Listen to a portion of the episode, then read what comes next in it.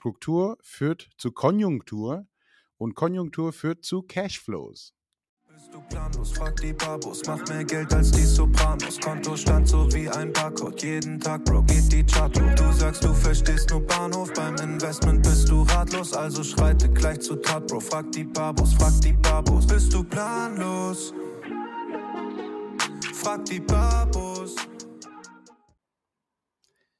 Hallo liebe Barbinas, hallo liebe Babos, willkommen zu einer neuen Folge Investment Babos.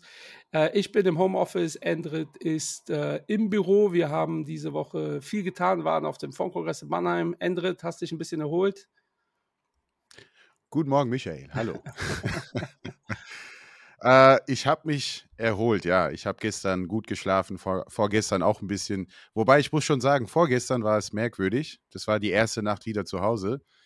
Und äh, man ist es gewohnt, wenn man auf dem Fondkongress ist, da schläft man eh nur zwei, drei Stunden. Ne? Und dann äh, war ich vorgestern zu Hause, auch nach zwei, drei Stunden wach. Mein Körper äh, dachte, ey, du musst früh aufstehen. Also es gibt noch einen Tag Fondkongress, aber nee.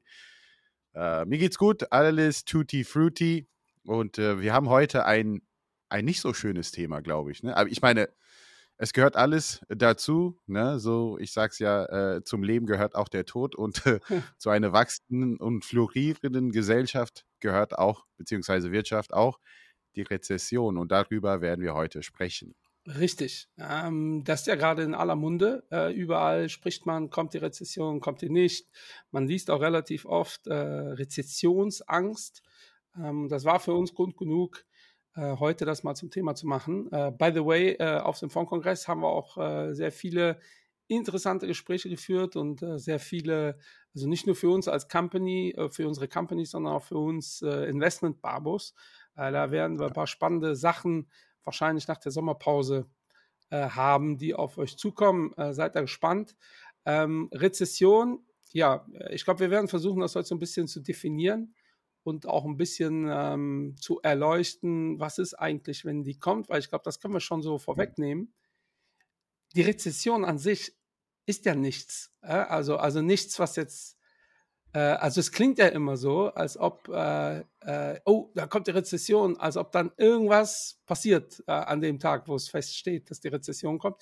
Die Rezession ist ja ein Ergebnis äh, von der Wirtschaftsleistung, die wir haben. Ja? Und im mhm. Prinzip mhm verschärft dir auch nichts äh, an sich. Dieser Begriff ist einfach nur eine Definition für das, was gerade vorgeht. Ja, und daher, ähm, vielleicht hilft das schon den einen oder anderen. Theoretisch passiert gar nichts, ja, außer dass vielleicht die Stimmung schlechter wird, aber da werden wir bestimmt heute auch noch drauf eingehen. Äh, viel schlechter als aktuell geht es eigentlich nicht. Ja. Das ist ja das Schöne äh, an äh, schlechter Stimmung. Äh, die, die, die kann die Volatilität, wenn man im Keller ist, ist relativ gering, sagen wir es mal so, ja, zumindest mhm. nach unten. Äh, kannst du das kurz definieren, Endrit, was Rezession ist? Ich werde es anders machen. Äh, machen wir ein Beispiel aus dem echten Leben, ja. Also was, äh, äh, also es gibt viele Wege, um eine Rezession auch zu, zu äh, messen. Ähm, es gibt natürlich Einkaufsmanager-Indizes, es gibt die technische Rezession, also dass zwei Quartale hintereinander eine negative beziehungsweise eine schwachere GDP, BIP zu verbuchen ist. Aber sagen wir mal so, bleiben wir mal bei, beim echten Leben. Ja? Sagen wir mal, wir verdienen 50.000 äh, netto im Jahr oder beziehungsweise wir verdienen 5.000 Euro im Monat netto. Ne? Uns geht's gut. Und äh, wir messen das Quartal nach Quartal und plötzlich im zweiten Quartal, also wenn ich die drei Monate nehme, dann habe ich dann 4.800 verdient. Ja, im Monat. Das heißt, in diesem Quartal habe ich netto weniger als im ersten Quartal verdient. Und im dritten Quartal, also wir gehen noch drei Monate weiter, weil ich ein Freelancer bin, ich habe nicht so viele Aufträge bekommen, dann verdiene ich 4.600. Das ist weniger als im zweiten Quartal, einmal wieder.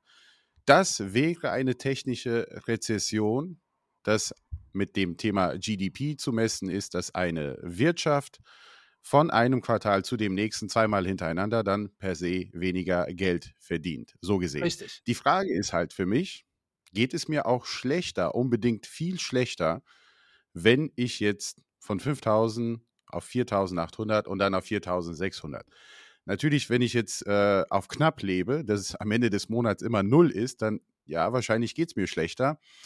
Aber äh, deshalb das wäre die technische Rezession und äh, ich hoffe, es ist einem auch klar, auch das muss man tatsächlich definieren. Wie tief ist diese te technische Rezession? Und das ist nicht alles gleich. Wie tief, also erstmal fangen wir mit, mit dem echten Leben. Ja, Genau, also wie genau. tief, Die, lang, die wie drei breit. Ds auf, auf Deutsch, auf, auf, auf Englisch, die drei Ds. Ne? Was Kennst- sind kennst du die 3Ds? Nee, nee.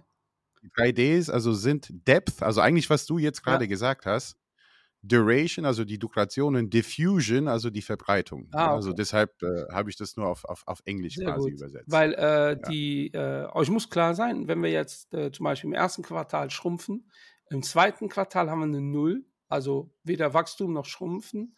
Äh, Im dritten Quartal schrumpfen wir, im vierten Quartal haben wir wieder eine Null. Äh, war das ja ein relativ bescheidenes Jahr, äh, technisch gesehen aber keine Rezession.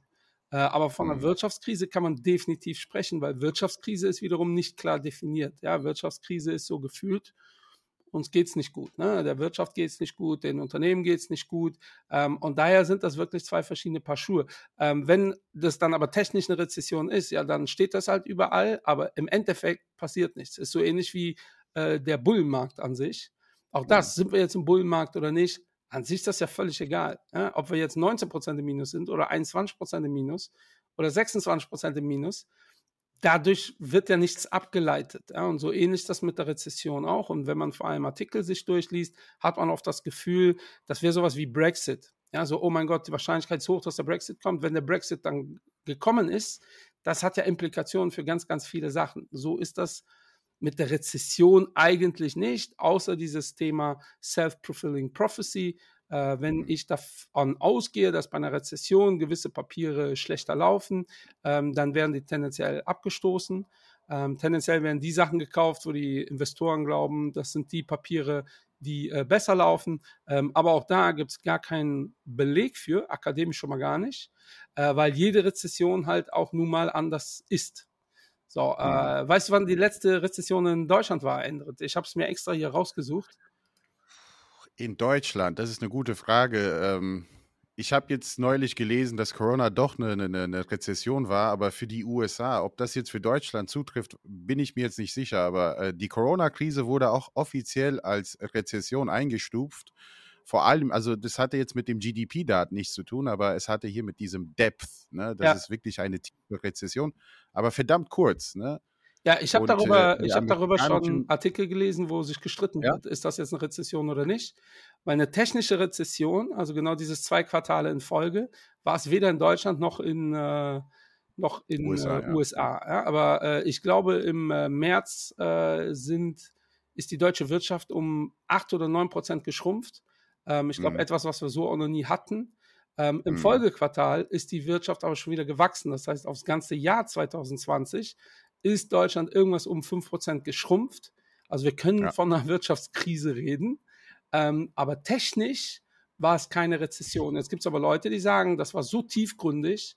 Ähm, es gab Rezessionen, die nicht so dramatisch waren wie, wie diese Geschichte, ähm, dass das schon eine Rezession ist. Also ihr seht schon, äh, nagelt euch äh, nicht drauf fest. Äh, und wenn ihr Artikel lest und je nachdem, was ihr für einen Artikel lest, werdet ihr, also wenn ihr Rezession Corona eingebt, werdet ihr super viel finden, ähm, wo, wo dann bestätigt wird, dass eine Rezession ist. Ähm, die letzte technische Rezession äh, war 2008 bis 2009 in Deutschland. Ja, und äh, die Mhm, ging mhm. auch nur zwölf Monate.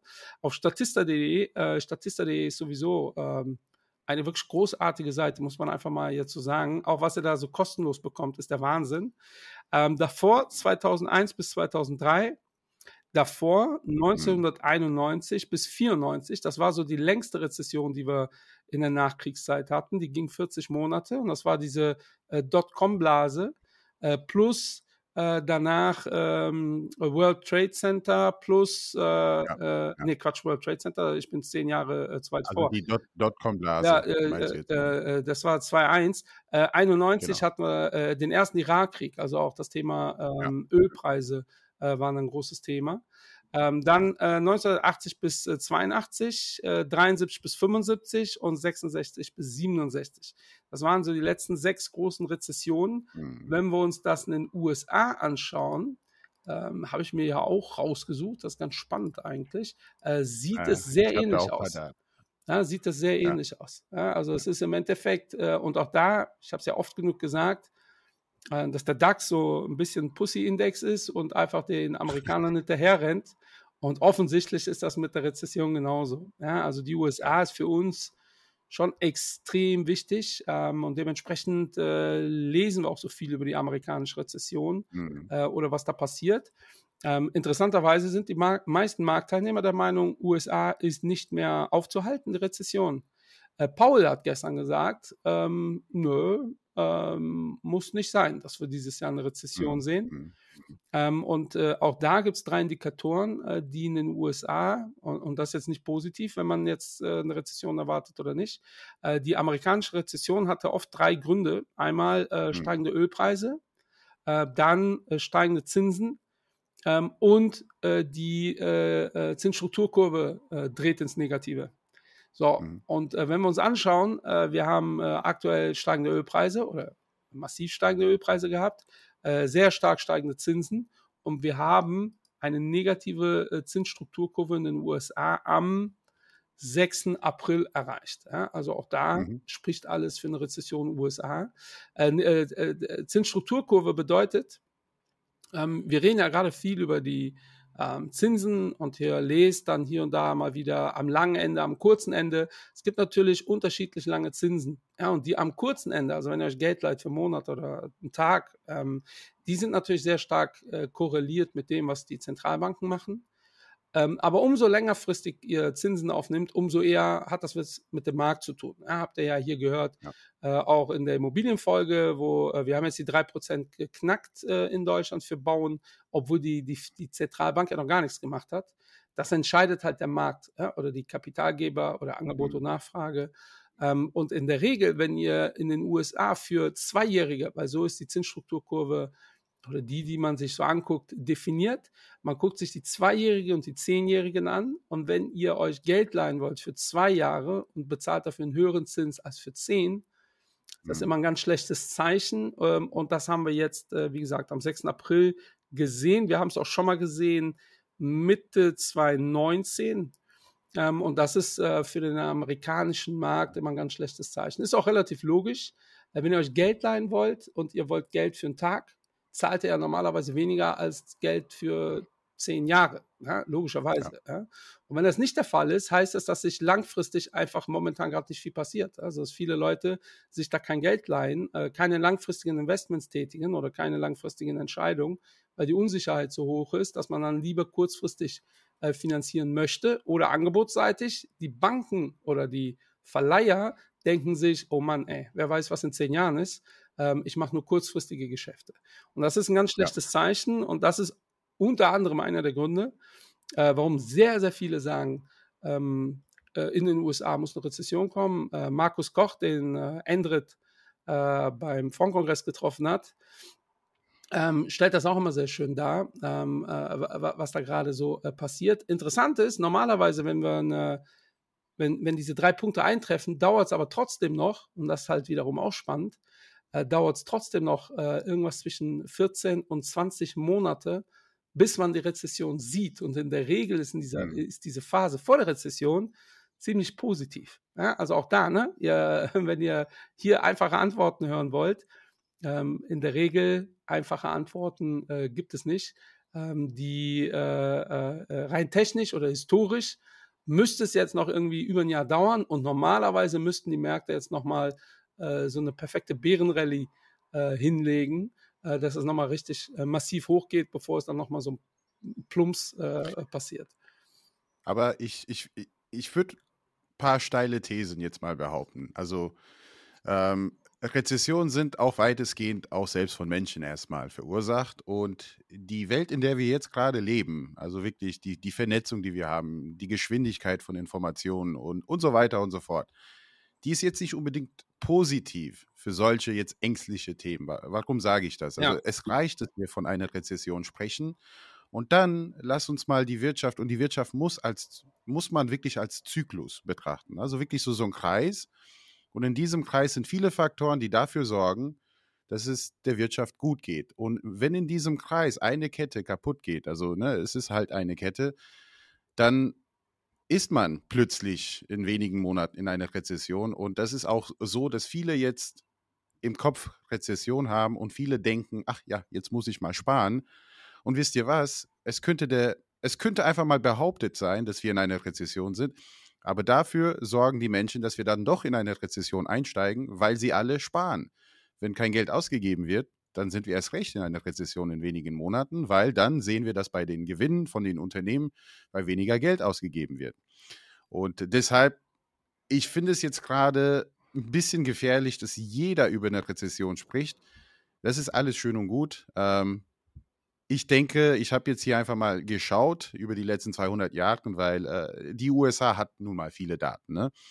Und ich habe auch gesagt, also für mich ist Finanzen wie American Football. Ne? Die, die, die beiden sind komplett vergleichbar, weil vor jedem Spiel werden alles Mögliche an Daten, Zahlen, Fakten, also äh, Zahlen, Daten, Fakten, CTF äh, genannt, als sind sie kriegsentscheidend darüber, wer das Spiel gewinnt. Und hier bei dem Thema Rezession hat man hier tausenden.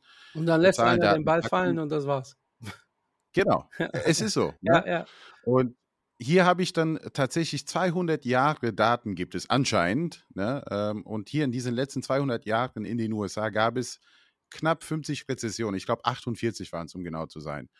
Und jetzt könnte man sagen, hier, äh, ich bin Mathematiker und ich teile die 200 geteilt ne, durch 50, dann hat man alle vier Jahre, wenn man so will, ja. eine Rezession. Ja? Und im Grunde genommen ich behaupte mal, eine Rezession ist eigentlich eine ganz gute Sache. Ne? Es ist halt eine Bereinigung, das muss es immer wieder geben. Also es gehört allem, zur Wirtschaft. Also das vergessen die Leute. Gehört ne? auf jeden Fall Wirtschaft. Also es gibt ja, das haben wir alle gelernt in, in der Uni oder in der Schule, dass es ja diese vier äh, Zyklen gibt. Ne? Aufschwung, Boom, äh, dann beruhigt sich das ein bisschen, dann nennen wir es Depression oder Rezession. Ähm, und äh, man muss einfach sagen, in den USA gab es in den letzten zwölf Jahren nichts davon. Also ja. was heißt nichts davon? Wir waren in den letzten zwölf Jahren rein in der Boomphase. So viel mehr war da ja nicht. Ne? Die Märkte sind überproportional gut gelaufen. Äh, so viel, dass äh, äh, sich man fragen muss, ob das gesund ist. Äh, da haben wir mhm. eine massive Korrektur gesehen. Ähm, wir sind jetzt an einem Punkt, wo wir jetzt zum Beispiel sagen, also so total äh, überteuert ist jetzt die USA einfach nicht mehr. Wir sind da schon auf einem vernünftigen oder auf einem normalen Niveau oder auf dem normalsten Niveau der letzten zehn Jahre wahrscheinlich. Ähm, und das halt gesund. Ähm, ob es jetzt noch weiter runtergeht oder nicht, da sei mal dahingestellt. Prinzipiell ist äh, wirtschaftlich ähm, ist das natürlich eine komplizierte Situation. Ähm, vor allem für Europa ist, äh, können wir ja von einer Energiekrise sprechen. Ähm, mhm. Auch da, ich finde es faszinierend. Ich habe mir eben wieder die äh, latest äh, News angeschaut ähm, und ich finde es faszinierend und ich will da keine ethische Diskussion äh, vom Zaun treten. Aber wie selbstverständlich wir darauf beharren, dass wir halt kein Atomkraft äh, nutzen. Ähm, und äh, absolut selbstverständlich werden hier äh, die Kohlekapazitäten hochgefahren. Äh, glaubt mir, in keinem Unternehmen wäre das überhaupt eine Frage, äh, was jetzt, äh, also es wäre überhaupt gar keine Frage. In so einer Situation wird jeder Unternehmer sagen, okay, Ende des Jahres werden die Dinge jetzt erstmal nicht ausgeschaltet äh, weil auch da ganz pragmatisch, das kommt jetzt auf ein Jahr mehr oder weniger auch nicht mehr an, tatsächlich. Ja? Wenn wir uns den Atommüll anschauen, wenn wir uns den Atommüll weltweit anschauen, im weltweiten Kontext, ist das sowieso lächerlich, was wir hier diskutieren. Ähm, aber wir stehen hier potenziell vor wirklich einschneidenden mhm. Ergebnissen ähm, äh, oder Ereignissen. Und mich hat das richtig geärgert. Ich habe heute Morgen einen Artikel gelesen, ja nicht, dass Putin uns jetzt den Gas abdreht. Das heißt, vor einem Monat haben wir noch diskutiert, stellen wir die Gaslieferung ein, um dem Mann Druck zu machen. Und jetzt zittern wir schon, äh, weil wir äh, 60 Prozent weniger Gas bekommen, ob er uns, uns die restlichen 40 Prozent äh, auch noch abschaltet. Da könnt ihr jetzt mal eins und eins zusammenrechnen und euch überlegen, wie ernst unsere Drohungen genommen werden äh, weltweit, äh, wenn wir äh, so kommunizieren und auch so reagieren. Ähm, habe ich gar kein Verständnis für. Ja? Also mhm. wirklich mhm. gar nicht, ja? weil äh, natürlich äh, ist die Umwelt unfassbar wichtig und ich bin auch äh, äh, äh nicht pro Atomstrom.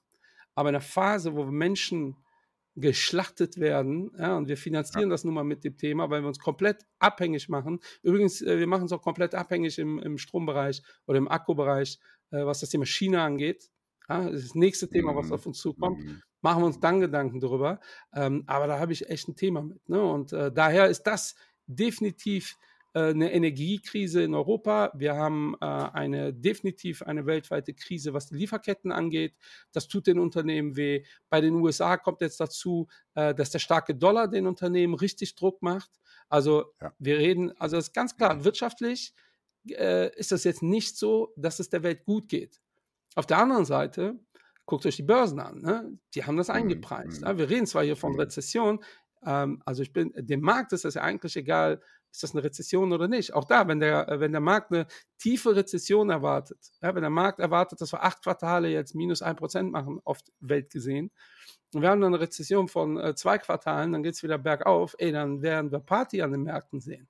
Ja, auch da haben wir hier oft genug gesagt, an den Börsen werden Erwartungen gehandelt, ja, und äh, ja. nichts anderes. Ähm, und der Markt weiß, der Welt geht es nicht gut, ich glaube, dem Markt ist das relativ egal, ob das Rezession jetzt heißt, äh, äh, technische Rezession oder halt nicht. Mhm. Ähm, aber die Situation ist nun mal die, äh, dass es halt weltweit momentan äh, schon eine komplexe, angespannte Lage ist. Ja, und du hast auch über Depression gesprochen und auch da gibt es eine Definition, wie soll man äh, quasi äh, Depression definieren und das ist dann quasi eine Rezession, die länger anhält als vier Jahre. Ne? Und das gab es auch immer wieder, aber das, die größte, The Great Depression war natürlich auch hier 1929 und die hat verdammt lange gedauert. Ne? Also 1929 bis 1941, mitten im Zweiten ja. Krieg, dann hat man dann quasi hier dann positive Daten wieder gehabt, zumindest aus Sicht der USA. Weil für den Rest der Welt also, war das jetzt kein, kein, kein Aufschwung wieder. Ne? Ich meine, die, die Welt war zerstört. Ne? Aber Richtig. das war die letzte Great Depression äh, sozusagen. Und ich glaube, das ist halt so, so das, der größte Fear, ne? die größte Angst der, ja, der Teilnehmer der, der, der, ganzen Welt. Und leider gibt es natürlich auch viele Menschen, die das auch anerkennen. Ne? Das, äh, natürlich spricht man darüber, Sex sells, aber ganz ehrlich, Fear sells more in meinen Augen. Ne? Ja. Das, das, sieht man auch heutzutage. Und das ist auch ein Geschäftsmodell und viele reiten auf dieses, ja, Angst machen, einfach mal Angst machen. Und auf dem Fondkongress gab es ja auch einige berühmte Figuren zum Thema Angst machen, aber da muss man wirklich äh, differenzieren. Ja, ja, also aber wir, wir können ja einen ganz einfachen Test machen. Wir fragen äh, die Babos. Ja. Äh, keine Ahnung, gab es einen Busenblitzer jetzt in letzter Zeit? Sicherlich können wir mal fragen, wer hat den Busenblitzer von XY äh, gesehen in den letzten ja. Wochen? Und wer hat die Oliver Pocher äh, Ohrfeige gesehen? Ich behaupte, äh, 99 Prozent der Zuhörer haben in irgendeinem Kontext diese Olli Pocher Ohrfeige gesehen. Äh, ja. Wobei, es ist eine Ohrfeige, ne? Ist das jetzt spektakulär? Aber es ist halt genau dieses Thema. Äh, sowas verkauft halt massiv. Ne? Ja. Ähm, Markus Koch ja. hat äh, sehr schönes, äh, weil, weil du hast recht, äh, die Welt ist im Chaos. Das Problem ist, ähm, die großen Player haben alle unterschiedliche Vorgehensweisen ja, oder wünschen sich Vorgehen, unterschiedliche Vorgehensweisen. Also die USA hätte gerne äh, mehr Arbeitslose, ja, äh, weil mehr mhm. Arbeitslose, weniger Inflationsdruck, äh, in, äh, äh, weniger Inflationsdruck, weniger Zinsanstiege, äh, Dollar nicht so stark. Das ist so das mhm. amerikanische Thema kurz zusammengefasst. Markus Koch, ja, dein Kumpel, hat gesagt, historisch hat die Fed es immer geschafft, oder immer erst geschafft, Inflation zu brechen, äh, wenn der Zins über die Inflation gerutscht ist. Das ist aber auch für die mhm. USA völlig undenkbar. Dann haben wir in Europa ähm, äh, äh, so ein Player wie Deutschland, der sagt, ey, die Zinsen müssen definitiv hoch, Inflation tut uns weh. Die südeuropäischen Länder sagen aber, ja, aber wir haben mehr Angst äh, vor äh, dem steigenden Zins äh, als vor ähm, der Inflation. Auch historisch können diese äh, Länder einfach besser damit umgehen. Ähm, und dann haben wir äh, das Gasthema, äh, wo die Franzosen heute gesagt haben, also wir können komplett auf Gas verzichten. Südeuropäer können auch komplett auf Gas verzichten. Ähm, Deutschland und Ungarn können halt nicht auf Gas, auf russisches Gas mhm. verzichten. Und das macht die ganze Situation natürlich auch kompliziert, ähm, weil es gibt Lösungsansätze, aber du hast halt wirklich Zielkonflikte, ja, weil äh, wir überall unterschiedliche Themen haben. Ich habe es hier im Podcast auch, glaube ich, schon mal gesagt. Ähm, die äh, äh, oberste Gerichtshof äh, in Deutschland hat ja schon mal etwas Ähnliches, was die EU vorhat, mehr oder minder verboten. Ja, und das äh, deutsche oberste Gerichtshof äh, kann der EU gar nichts verbieten, kann aber der deutschen Bundesbank sich verbieten, mhm. verbieten, sich daran zu beteiligen. So, und dann hast du das nächste Thema. Daher ist es schon durchaus eine komplexe Situation. Auf der anderen Seite haben wir so viel Pessimismus am Markt, ähm, dass es gar nicht auszuschließen ist, dass wir jetzt eher positive Überraschungen haben werden. Ja, Ja, also wir, wir, wir sehen das auch. Also ich meine von der Positionierung her, aber vielleicht interessiert man sich, also wie positioniert man sich in, in Phasen wie diese? Und äh, es ist auch nicht ausgeschlossen. Also erstens, wann werden wir über die Rezession offiziell sprechen, dass wir sagen, ey, damals waren wir in einer Rezession und vielleicht sind wir immer noch. Frühestens, also wirklich frühestens im Oktober, ja. nachdem der dritte Quartal zu Ende ist. Frühestens. Bedeutet nicht, dass es der, der, der vierte Quartal sein wird. Aber das, das heißt ja auch bis dahin warten auch nicht die Börsen und sagen, hm, ja, schauen wir mal, was da an Daten rauskommt. Es ist, wie Michael sagt, einiges einge eingepreist und es herrscht so viel Pessimismus. Also ich denke hier direkt an den CNN Fear and Greed und das ist etwas, was die meisten selber nachvollziehen können. Gibt es auf Google ein und dann seht ihr, wir haben Werte, die wirklich nahezu den All-Time-Tiefs sind. Und das war immer ein gutes Zeichen, um einfach mal antizyklisch in den Märkten einzusteigen. Wir glauben zumindest, und das hat auch Frank Fischer auf dem, Fondsmanage äh, auf dem äh, Fondskongress auch gesagt, dass es eine Sommerrally geben könnte, nicht weil es der Welt gut geht, aber weil alle so ängstlich sind, so viel Cash an den Seitenlinien ist. Und ja, Zinsen sind zwar da, aber sie können immer noch weiter steigen und deshalb will sie keiner anfassen, ja. Weil steigende Zinsen, fallende Kurse, also weshalb sollte ich jetzt äh, Anleihen kaufen? Und großartig Alternativen äh, gibt es nicht und viele der diese tollen Unternehmen, Qualitätsunternehmen sind auch unter die Räder gekommen und deshalb könnte es eine kleine Rallye geben, also auch die Put-to-Call-Ratios. Ich meine, es werden so viele Puts immer noch geschrieben. Das ist unheimlich. Wir sind überverkauft.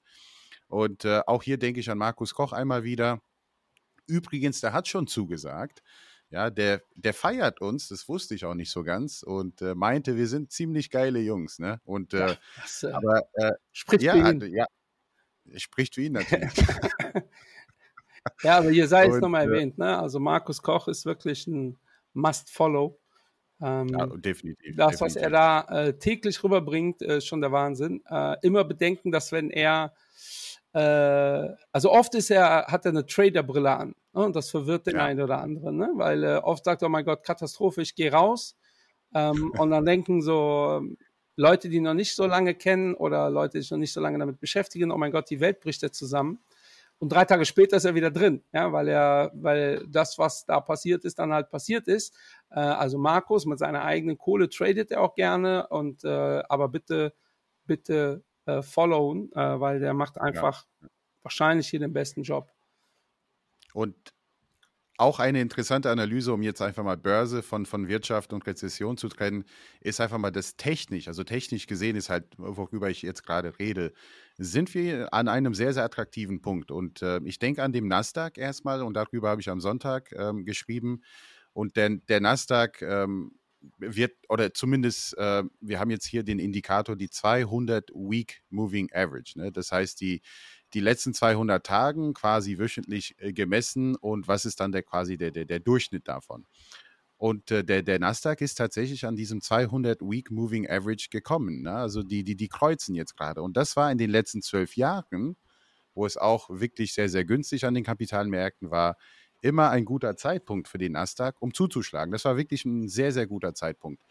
Aber wenn wir denken an restriktivere Geldpolitik, dann äh, vielleicht ist es doch kein guter Zeitpunkt, weil 2008 ist es auch an dem Punkt gekommen, 200-Tageslinie, aber es ging noch 20 Prozent weiter nach unten. Also äh, äh, es gibt keinen Indikator, der zu 100 Prozent funktioniert. Und auch beim S&P 500 sagt man immer, wenn der S&P äh, eine 15er KGV erreicht und wir sind gerade bei 18, irgendwas, dann ist es ein guter Zeitpunkt. Aber wir sind schon um 23 Prozent gefallen, glaube ich, im S&P, ne, so, so ungefähr. Ungefähr, ja. Das heißt, wir müssen noch 20 Prozent abgeben, um diese 15er KGV zu erreichen. Ne? Und äh, also man, man bekommt getrennte äh, Signale vom Nasdaq und vom S&P. Das S&P sagt, es könnte noch 20 Prozent fallen, technisch gesehen, und der Nasdaq sagt, ja, es könnte ein sehr guter Zeitpunkt, um einzusteigen. Was macht man bloß? Das, ist ja immer so. Äh, bevor äh, wieder Beschwerden kommen, dass wir komische Sound haben, äh, bei mir regnet es gerade wie wahnsinnig. Also äh, wenn ihr irgendwas Komisches im Hintergrund hört, ich kann daran nichts ändern. Ähm, aber ich habe äh, gestern oder vorgestern äh, irgendwo gelesen, das fand ich auch ganz spannend, ähm, dass wir einen massiven Run haben in dem Moment, wo die Zentralbank vor allem in den USA sagt, okay, die Inflation haben wir im Griff. Also nicht ja nicht die Aussage, so, das ist jetzt vorbei, sondern, okay, wir haben jetzt genug Schritte gemacht, deshalb erwartet man ja auch wieder 0,75. oder dieser, mhm. dieses Gerücht wird gestreut, dass die äh, Fed wieder um 0,75 anhebt. Und in dem Moment, wo die Fed sagt, okay, das passt jetzt so, jetzt können wir das ein bisschen gechillter angehen, ähm, dass der Markt dann massiv nach oben ausbrechen müsste. Ähm, spannend ist da natürlich, ob Europa bis dahin auch die Zinsen angepasst hat, weil die lassen sich einfach zu viel Zeit. Was sagst du? Äh, Juli, ne? Juli Im ist Ju angesagt. Im Juli ähm, müsste das normalerweise jetzt kommen. Ich bin da sehr gespannt, ob da was passiert. Aber Alles andere wäre, glaube ich, eine Enttäuschung für den Markt. Ja, aber was, was soll die EZB großartig machen? Also ich meine, die, die 25 Basispunkte ist einfach mal ein Signal, dass wir bereit sind, was zu tun und dass wir sehr, sehr spät dran sind. Aber ich denke auch jetzt hier an die italienischen Staatsanleihen. Die sind äh, bei 3,6 Prozent, die Zehnjährigen. Also wie soll sich Italien künftig refinanzieren, also die ganzen Peripherieländern? Also wir haben echt ein Problem hier, wenn, wenn die Zinsen auch äh, steigen, äh, auch die Realzinsen. Und äh, das heißt, langfristig muss die EZB eine auf 2011 wieder machen, whatever it takes, weil ähm, diese Staaten müssen sich refinanzieren. Das ist wichtig. Wie würdest du dich denn positionieren jetzt als Kunde? Und ich mach mal die Fenster auf, wenn ihr es krachen hört, ich mach die zu, sowas. Ja. Also ich als Kunde jetzt momentan äh, wäre sehr, sehr bullig und ich bin auch sehr, sehr bullig, um ehrlich zu sein. Ähm, und liebe Leute, eine selektive Wahrnehmung ist in Sachen Finanzen sehr, sehr wichtig. Also man muss nicht den breiten Markt kaufen. Äh, apropos ETF, ja, kann man machen, aber dann muss man da tatsächlich die Volatilität auch aushalten. Es bringt nichts, wenn es nach unten geht und äh, dann sind alle ausgestiegen und äh, beschweren sich darüber, dass die Aktienmärkte wiederum, ne, der bekannte Satz, das ist Teufelszeug. Ja. ja. Und deshalb selektive Wahrnehmung ist momentan sehr, sehr wichtig. Ähm, meine Lieblingsunternehmen, also mein Microsoft ist wieder günstig. Ja, also ich denke, ach, super. So, bullig. Äh, eine Alphabet, auch wiederum bullig. Ne? So Sachen, die wir auch in einer Rezession nutzen, warum auch nicht im Aktiendepot haben. Also man kann auch ruhig, weil aus der Rezession heraus ist es auch natürlich bekannt. Also welche Werte geben am meisten ab in einer Rezession? Zyklische Werte, Zyklisch, die auch wiederum es sind Small Caps, Mid Caps, weil sie haben einen klaren Fokus auf einem Bereich. Aber es sind genau diese Unternehmen, ja, wenn man eine Bodenbildung feststellt oder nah dran, sind genau diese Unternehmen, die sehr, sehr dynamisch wieder aus der Rezession kommen. Und also insofern, ich sehe nur Opportunitäten. Ich kann euch nicht sagen, macht das morgen oder übermorgen. Das ist nicht der Ansatz an den Börsen. Das ist Spekulation. Aber als Investor, ne, dann kann man auch sehen, Unternehmen, die in der Vergangenheit gutes Geld verdient haben, immer noch stabil unterwegs sind, Geschäftsmodelle haben, auch Pricing Power haben, diese Unternehmen kann man auch jetzt kaufen. Und ich kann es auch immer nur wiederholen, ne? wenn ihr genug Zeit habt. Ja, und wir ja. sind ja dann äh, die Anti-Trader. Äh, wenn ihr äh, Zeit äh, adjustiert, euer Geld investiert ja, und ihr überlegt gerade irgendwie Altersvorsorge, ja, dann ist das eigentlich alles nicht so dramatisch. Dann kann man jetzt sagen, wie immer, wenn die äh, Märkte crashen. Die Titel sind günstig. Wenn du jetzt einkaufst, äh, wirst du langfristig, äh, ist das ein guter Zeitpunkt. Ähm, ja. Wenn ihr aber in einem halben Jahr schon fette äh, grüne Zahlen sehen wollt, das ist halt immer das, was schwierig ist. Aber das ist ja eher psychologisches Thema, wenn ihr genug Zeit habt. Ähm, jetzt ist es wichtig, äh, genau wie Endrit sagt, diese Themen äh, Zyklika, Spätzyklika, also zum Beispiel alles, was mit Bauen zu tun hat, das sind Spätzyklika. Warum? Weil äh, mhm. der Baumarkt in der Regel, das haben wir beim, bei, bei der Baufolge oder bei der Folge Investieren äh, in Immobilien äh, gar nicht thematisiert, aber der Baumarkt ist in der Regel ein Spätzyklika. Also er merkt relativ schlecht, äh, spät, dass es uns nicht mehr so gut geht. Und äh, die Erklärung ist ja relativ einfach. Ihr baut ein Haus ja nicht äh, irgendwie mit äh, einer Woche Vorplanung. Ja, also ihr braucht ein Grundstück, dann äh, äh, wird äh, eine Firma beauftragt, Kredit wird äh, vereinbart ähm, und dann wird ein halbes Jahr später irgendwann gebaut äh, oder ein Jahr später, wenn, wenn ihr Pech habt. Und in der Regel ist die Boomphase der Bauindustrie äh, relativ spät. Da bist du wirtschaftlich schon in einer äh, eher äh, schwachen Situation, weil auch da, wir hören dann nicht sofort alle aufzubauen, äh, wenn es uns wirtschaftlich nicht mehr so gut geht. Wenn die Menschen aber Angst um ihre Arbeitsplätze haben, wenn Menschen wieder arbeitslos werden, ähm, äh, dann ist das die Zeit, wo du tendenziell nicht mehr baust. Das heißt, äh, äh, alles, was mit dem Thema Bauen zu tun hat, äh, im Privatsektor. Ähm, das ist jetzt Mhm. nicht unbedingt etwas, äh, wo ich reingehen würde. Das sind wirklich so Spätzykliker, die merken das relativ spät erst. Äh, d- das ist aber wiederum ein Bereich, äh, wo man gut reingehen kann, wenn man merkt, okay, es geht wieder voll hoch. Ähm, und dieser Bereich hat das noch gar nicht so gerafft, dass da was passiert. Mhm. Äh, interessant äh, äh, ist äh, natürlich in dem ganzen Kontext, dass aktuell das Thema Arbeitslosigkeit ja gar nicht so mitspielt, ja, weil normalerweise müsste in den USA und in Eu- Europa auch genau in so einer Konstellation so langsam müsstest du das am Arbeitsmarkt merken. Ähm, und was haben wir? Wir haben äh, äh, Arbeitskräftemangel. Ja, sicherlich hat Ja. das auch demografische Gründe, ähm, aber das zeigt halt, die letzte Krise kannst du nie mit der jetzigen Krise vergleichen. Das machen zwar äh, auch so Crash-Propheten total gerne. Damals war das auch so und so und so, äh, aber das, jetzt ist das halt anders. Ne? Wir arbeiten halt teilweise von zu Hause aus, äh, teilweise weltweit äh, können wir arbeiten. Ähm, die Amerikaner, same story, ähm, die haben alle wieder Arbeit gefunden nach der Pandemie, bekommen deutlich mehr Lohn, daher haben die da Inflationsdruck. Wir haben schön zu Hause gesessen bei Kurzarbeitergeld, haben dementsprechend da noch nicht so den hohen Inflationsdruck. Äh, auch da nimmt eine Rezession Inflationsdruck raus. Ähm, schon Mhm. spannend, wie sich das gerade äh, entwickelt. Aber der, die, die, der Arbeitsmarkt hat sich da mehr oder minder rausgenommen aus dieser Gleichung. Ähm, und daher wäre ich wie Endrit, ähm, und das lest ihr auch überall, und das hat nicht nur damit zu tun, dass wir Value-Investoren sind. Ähm, schaut euch wirklich Unternehmen an, die gute Gelder verdienen, äh, die äh, Preismacht klingt so blöd, aber es ist so einfach. Ja, könnt ihr einfach eure Preise erhöhen, wenn es teurer geworden ist. Und guckt euch an, was mit Brot passiert. Ähm, guckt euch an, was mit äh, Benzin passiert, logischerweise. Äh, die Autobahnen sind trotzdem voll. Ähm, und äh, macht aber nicht den Trugschluss, dann zu denken, dass der Bäcker bei euch vor, vor der Haustür ähm, äh, die, diese Marge äh, sich reinschraubt. Ja, die Marge liegt halt tatsächlich woanders. Ähm, vor allem das Thema Bäcker, da kommt der Ukraine-Konflikt noch dazu. Also wir haben jetzt Mhm. wirklich diese, dieses, dieses Gemenge, ähm, äh, was das Ganze so kompliziert macht. Ja? Und dann machen Volkswirte, äh, ist ja auch so ein bisschen wie Kaffeesatzleserei, so und so und so könnte es werden, aber wir hatten nie eine vergleichbare Situation. Ja. Ja, wir haben jetzt Inflation, die äh, äh, nicht angebots-, äh, nicht nachfrageseitig getrieben ist, sondern angebotsseitig.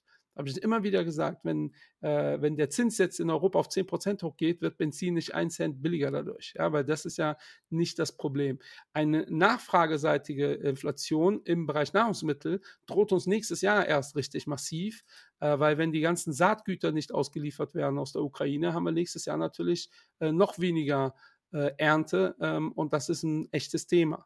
So, und auch da. Müssen sich Regierungen weltweit überdenken, ob dieses Monokulturthema, ähm, und da sind wir wieder, Nachhaltigkeit, es hat schon einen Grund, warum Nachhaltigkeit auch wichtig ist langfristig, ähm, weil äh, es wäre natürlich cleverer, wenn das so ein bisschen verteilt wäre.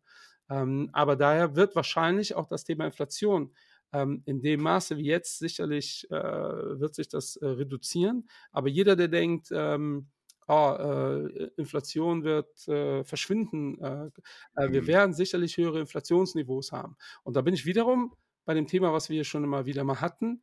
Ähm, also so undankbar sind, glaube ich, die Regierung gar nicht. Äh, die Inflation finde ich an sich schon cool, nur 10% ist immer etwas, was weh tut. Ähm. Aber googelt mal finanzielle Repression. Ja, Die Schulden Mhm. werden gerade abgebaut und es bezahlt der, der Geld auf dem Konto hat, das wird immer weniger wert. Ähm, und der, der Schulden hat, die werden auch immer weniger wert. Und äh, der Schuldner ist der Gewinner der aktuellen Krise. Ja, und wer sind die großen Schuldner? Das sind die Staaten. Ja, und äh, 10 Prozent ähm, könnte wirklich zu, äh, oder es führt natürlich zu relativ schnell zu sozialen Unruhen, aber finanzielle Repression hatten wir in den letzten sieben Jahren. So, und da habe ich keinen einzigen äh, Bildartikel äh, in Erinnerung, äh, wo irgendwie drin stand, Moment mal, ähm, wir, machen hier, wir machen hier finanzielle Repression. Ähm, also, was wollen wir euch eigentlich in dieser Folge sagen? Eigentlich wollen wir euch sagen, A, nichts wird so heiß gegessen, wie es gekocht wird. Hm. Äh, wenn ihr glaubt, ihr zieht euer ganzes Geld aus den Depots, äh, sei es aktiv oder passiv oder was auch immer, ähm, und wartet einfach. Und das ist leider eine Strategie, die ganz selten äh, erfolgreich funktioniert, äh, weil, äh, wie gesagt, dafür ist der Markt jetzt auch viel zu volatil. Äh, es gibt ja so super schöne Statistiken, wenn du in den letzten zehn Jahren die fünf besten äh, Aktientage verpasst hast, was ist dann mit deinem äh, MSCI World passiert oder mit deinem äh, S&P Ja, ja, 500 oder was auch immer. Ähm, es ist so schwer, das zu timen ähm, und es ist wichtig. Ich kann es ich kann's euch sagen. Also, das ist ja meine, meine Lieblingsgrafik. Äh, 2000 bis 2020 S&P 500 im Durchschnitt 6,5. Wenn man 10 Tage verpasst, die 10 besten, dann 4,6, also 2% weniger. Zinseszinseffekt, Leute. Ja. Das ist, das ist gewaltig. Und wenn man die 20 besten Tagen verpasst, noch 2% weniger, also nur 2, irgendwas. Also sogar unter die Inflationsrate der letzten 90, 100 Jahre. Also das ist schon gewaltig. Bleibt einfach mal investiert. Aber was ich vorhin gesagt habe, seid auch ruhig bullig, aufmerksam, opportunistisch. Und jetzt gerade entstehen Opportunitäten. Und dazu, dazu wollte ich auch was sagen. Aus jeder Krise sei auch dankbar, dass es auch solche Krisen gibt. Nicht dankbar, dass es Menschen schlecht geht, aber dankbar, dass in diesen Zeiten, wenn es Menschen schlecht geht, Menschen sind innovativ, überlebensfähig und das ist halt Survival of the Fittest. Und ich meine es nicht in dem Kontext, bitte nicht falsch verstehen, aber ich meine es in dem Kontext, aus der Finanzkrise sind auch neue Unternehmen entstanden, die wir heute nutzen. WhatsApp ist Ja. ein gutes Beispiel. Ne? Und auch jetzt entstehen neue Unternehmen. Und ich war gestern in einem virtuellen Studio. Ne? Äh, Alle sprechen von dem Metaverse. Und ich werde heute auf LinkedIn etwas posten. Und ich musste auf gar keine Börse sein. Und ich war plötzlich an der Börse in den USA, gemeinsam mit Stefan Risse von Akatis. Und wir haben ein kleines Interview gemacht. Und da schwankt die Kamera von links und rechts. Also ich habe es äh, ein paar Leuten auch schon gestern Abend gezeigt und die dachten so, Endrit, ich dachte, du warst doch in Deutschland. Ich so, ja, siehe da. Also Siehste, auch jetzt Da hier. ist die Fantasie mir durchgegangen. Ich habe nur diesen riesen Greenscreen gesehen und dachte, ihr seid da in Jurassic Park oder so. Ah, und da kommt der T-Rex um die Ecke geknallt. Das kann man alles Ja, machen, ja. Und man kann auch sagen, guck mal, wie klein Menschen äh, im Vergleich zu Dinos äh, sind. Und äh, es, die Dinos waren die die, äh, die, äh, die besseren Investoren, ja. weil sie sind einfach investiert geblieben. Aber sie haben nichts von gesehen, weil sie sind irgendwann mal Ja, ausgestorben. ich wollte sagen, du weißt schon, äh, dass die ausgestorben sind. Ja, Also, das ist kein, kein was, gibt's nicht mehr? Nee, die haben, die haben diesen Meteoriten angeguckt und gesagt, boah. Ja, und dann, dann war es das leider. Äh, nein, also, äh, also mein Fazit ist, liebe Leute, macht einfach Investment, so wie wir euch seit Day One sagen. Nehmt Gewinne mit, wenn ihr Gewinne habt. Ähm, dann überlegt, was ihr damit macht. Ja, also bleibt generell investiert, arbeitet gerne an eurer ähm, äh, Volatilitätsquote. Ja, also für alle Bitcoin-Jünger. Ja, und äh, leider kenne ich nur äh, Bitcoin-Fans, die mir jetzt sagen, boah, Alter, 70% im Minus. Wo ich sage, ja, hast keine Gewinne mitgenommen. Äh, Wenn ihr 100, 200% plus macht und dann einfach wartet, bis alles wieder weg ist, dann ist das halt nicht sehr babomäßig. Und da sagen wir hier seit Day One, nehmt dann Gewinne mit. Wenn ihr jetzt äh, Rohstoffe habt, die 100% im Plus sind, nehmt da bitte auch gerne Gewinne mit.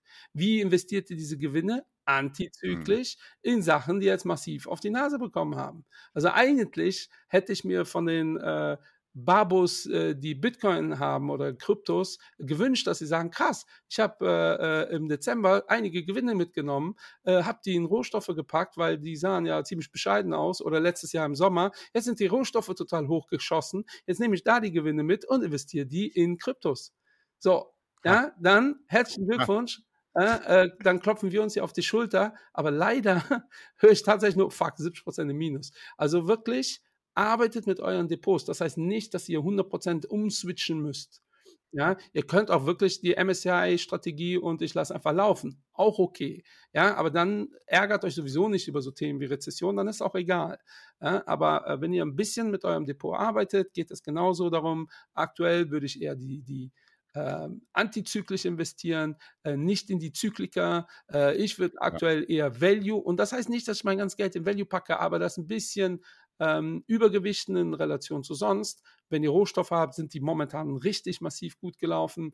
Äh, das ist etwas, wo ich Gewinne so langsam rausziehen würde, weil auch das wird natürlich nicht immer und ewig weitergehen. Das heißt nicht, dass ich diese Position komplett auslöschen würde. Und wenn ich Kryptos geil finden würde, ist das jetzt der Zeitpunkt, wo ich reingehen würde. Ja, ich habe ja bestimmt 20 E-Mails bekommen. Mit, äh, Michael, du hast gesagt, bei 20.000 gehst du rein.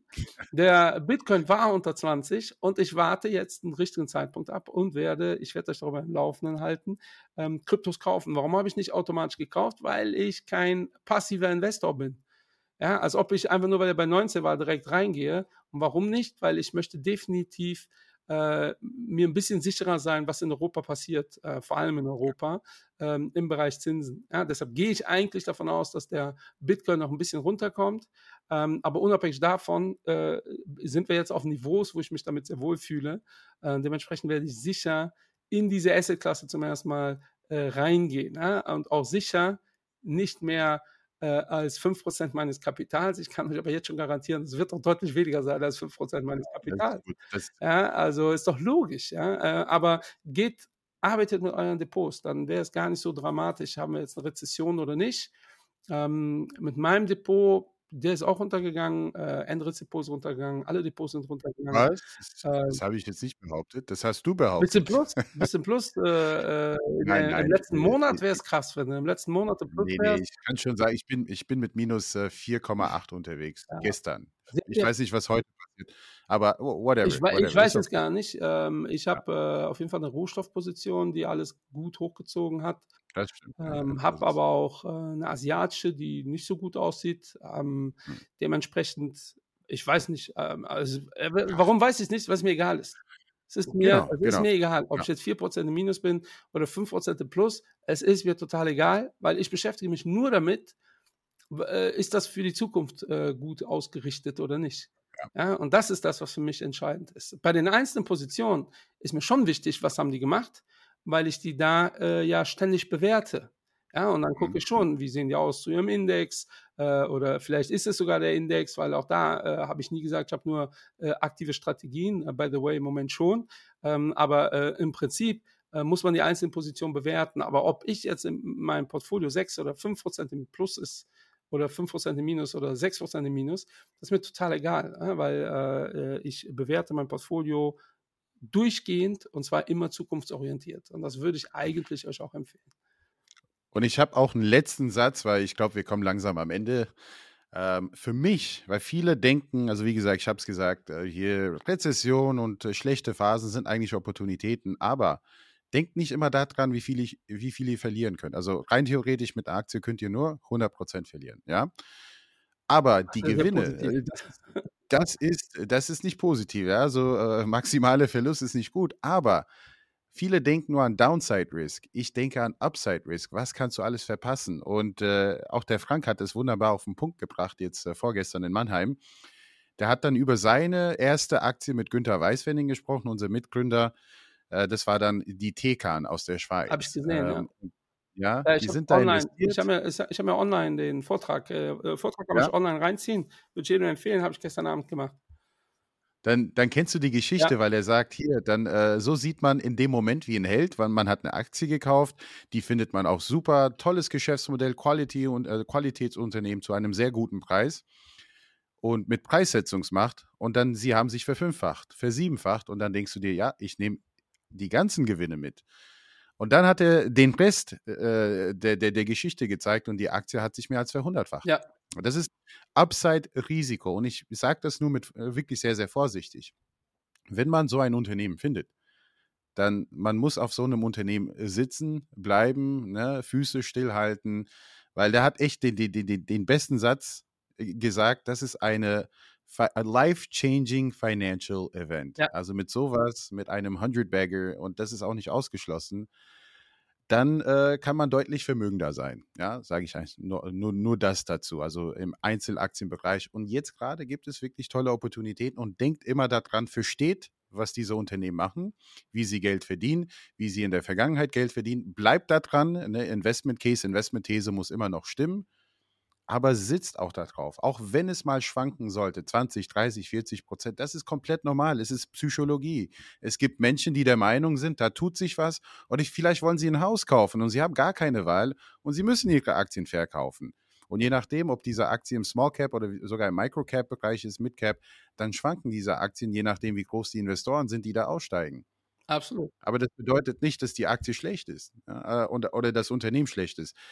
Ah, sehr, sehr interessant, ne? Äh, life-changing Financial Event. Merkt euch das. Ja, ich habe ja? äh, heute jetzt ein paar Mal gedacht, äh, wir müssen mal so ein äh, Staatsphilosophen oder so einladen, weil es ist ganz spannend äh, generell, ne, dieses Thema ja. äh, Kapital und äh, weil, als du eben erzählt hast mit der Wirtschaft, hat auch, ist ja auch, glaube ich, belegt, dass wir nur 10 bis 20 Prozent der Produktivität brauchen, damit eine ganze Wirtschaft aufrecht erhalten bleibt. Mhm. Ähm, und der Rest könnte eigentlich, so hart das klingt, einfach so einen Lohn bekommen. Ja, Gibt es ja auch, ja, ne? Ja. Mindestlohn für alle oder äh, äh, ähm, äh, un, äh, unbedingte, unbedingtes Grundeinkommen für alle. Ich bin eigentlich mhm. ein Fan mhm. davon.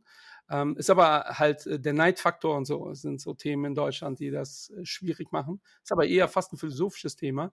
Mal schauen, vielleicht haben wir dafür mal einen interessanten Ansprechpartner. Ich habe jemanden. Ja, ich habe jemanden. Ja, dann äh, lad den ein. Äh, und also das, ich sage es nur ganz kurz, weil der, der wird auf, auf der Fondgipfelakademie sein jetzt. Das ist der Volker Hellmeier, kennen auch viele. Und er hat einen sehr, sehr berühmten Satz, womit er alle seine Vorträge äh, startet. Und zwar von Aristoteles. Und er sagt, Struktur führt zu Konjunktur und Konjunktur führt zu Cashflows. Und deshalb ist er ein Riesenfan von Asien, Eu äh, Euroasien, weil er sagt, da findet eine gewisse systematische Struktur statt. Das führt zu einer guten Konjunktur und diese gute Konjunktur bringt dann auch Cashflows und deshalb muss man auch Asien unbedingt, unbedingt auf dem Schirm haben. Aber das war es also wirklich von Volker Meyer kenne ich, äh, aber ich wusste nicht, dass Aristoteles irgendwas von Cashflows geredet hat. Das hat er gesagt.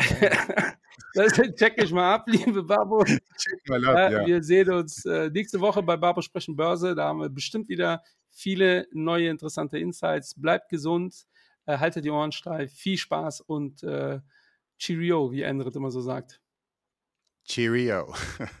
du planlos, frag die Babos, mach mehr Geld als die Sopranos. Konto stand so wie ein Barcode, jeden Tag, Bro, geht die Chart hoch. Du sagst, du verstehst nur Bahnhof, beim Investment bist du ratlos, also schreite gleich zu Tat, Bro. Frag die Babos, frag die Babos, bist du planlos?